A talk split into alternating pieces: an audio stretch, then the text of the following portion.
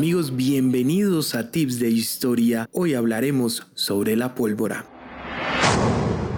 Y es que pocos inventos han cambiado al mundo tan drásticamente y sin embargo no se sabe a ciencia cierta cómo se descubrió. En este capítulo hablaremos sobre algunas leyendas en búsqueda de la inmortalidad de los antiguos alquimistas chinos, pasando también por medio de la revolución en las guerras. Descúbrelo en 5 tips que necesitas saber sobre la historia de la pólvora. Tip número 1. El mito. Y es que cuenta la leyenda que se descubrió en la búsqueda de la inmortalidad. Los antiguos alquimistas chinos pasaron mucho tiempo descubriendo un elixir que otorgaría la vida eterna, aunque parezca sorprendente, y es que algunos de los ingredientes de la pólvora se utilizaban para tratar médicamente a las personas, mientras los alquimistas occidentales todo su conocimiento lo ponían a disposición de descubrir cómo convertir algunos materiales en oro. Los alquimistas chinos, por su parte, querían saber cómo tener vida eterna para sus emperadores y por esto comenzó un camino lleno de experimentos. Por ejemplo, se trataba la caída del pelo o también hay mitos que dicen que fue un accidente en la cocina. ¿Pudo ser de pronto alguna receta la causa del descubrimiento de la pólvora? Pues vamos a ver en el tip número 2, la composición de la pólvora.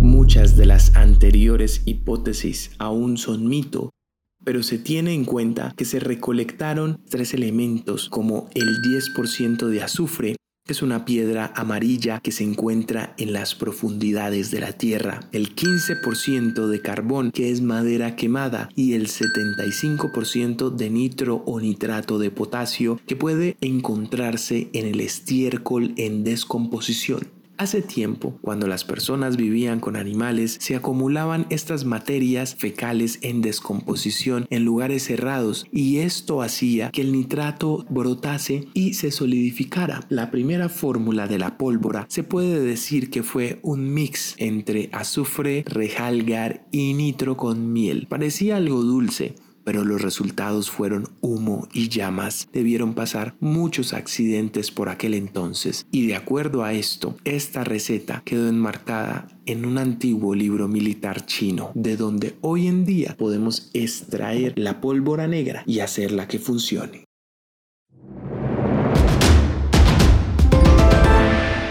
Tip número 3. Pólvora en los fuegos artificiales.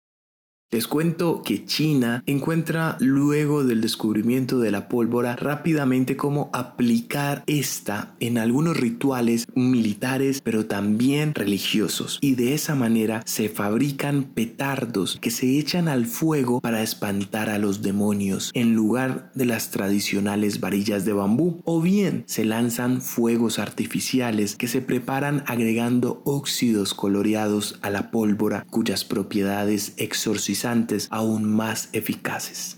La pólvora empieza a ser utilizada como explosivo a partir del siglo XI en los primeros fusiles de cañón de bambú, de donde al principio se desprendía simplemente una cosmovisión para anímicamente seguir rituales, se comienza a desprender el equivalente a los lanzallamas, los ancestros de los fusiles de cañón de metal que no aparece en Europa sino hasta fines del siglo XIII. Pero esta es la primera estocada para comenzar a introducir la pólvora dentro de las herramientas militares que luego transformarían el campo de batalla en las guerras.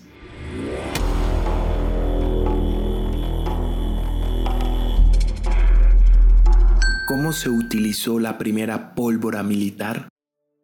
Amigos, aquí les hago una narrativa muy interesante de la transición de la pólvora negra. Esta primera pólvora militar no se usaba para matar al enemigo o destruir sus fortificaciones, sino para quemarlo. Las primeras armas de fuego no son como las concebimos hoy en día, como cañones, mosquetes, morteros y granadas. Eran más bien muy raras y de uso muy torpe e incluso ridículas. Esto lo escribe un señor Tony Andrade en La Edad de la Pólvora, que es una crítica del año 2000 2017. Pero fueron los emperadores de la dinastía Song del año 960 a 1270 los que incorporaron las armas de fuego a la guerra para defenderse de los ejércitos de los Jin 1115 a 1234. Antepasados de los manchúes atacaron Kaifeng, la capital Song, en 1126. En el asedio de la ciudad de más de un millón de habitantes, atacantes y defensores usaron bombas de trueno antepasados de las granadas de mano o grandes proyectiles lanzados por catapultas. De esta manera,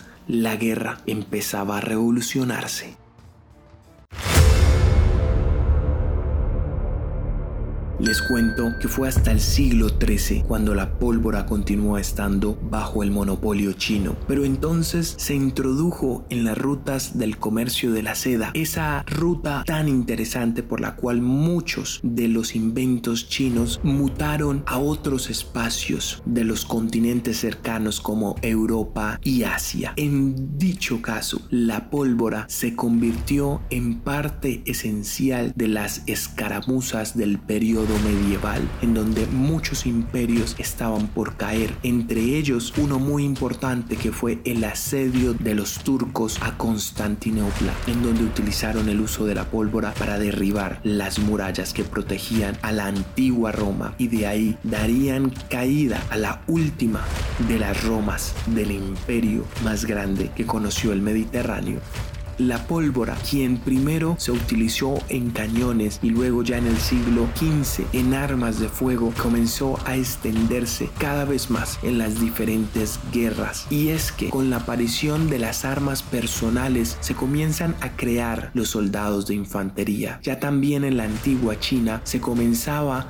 a tener algunas incipientes armas personales que eran conocidas como flechas de fuego, a lo que a su vez todo esto origina al ejército moderno. Y es que les cuento que algunas armas modernas, como esos fusiles, aún mantienen el uso de la pólvora, aunque ciertamente ya la pólvora no es la fuerza explosiva con la que cuentan los ejércitos en la actualidad, pero sí se utiliza para preparar esos fuegos artificiales de los cuales les comentamos. Y así la pólvora a través de la ruta de la seda pudo colonizar y hacer parte de la gran expansión que luego los europeos aprovecharían y conquistarían las Américas y todo el mundo.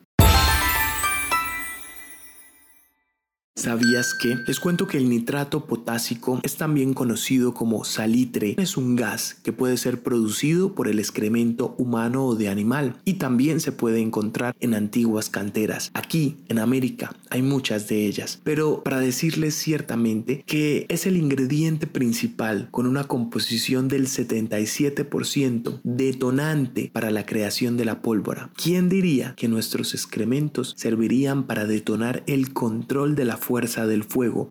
En algún momento de Europa y también en Norteamérica los excrementos fueron considerados tesoros para crear la pólvora.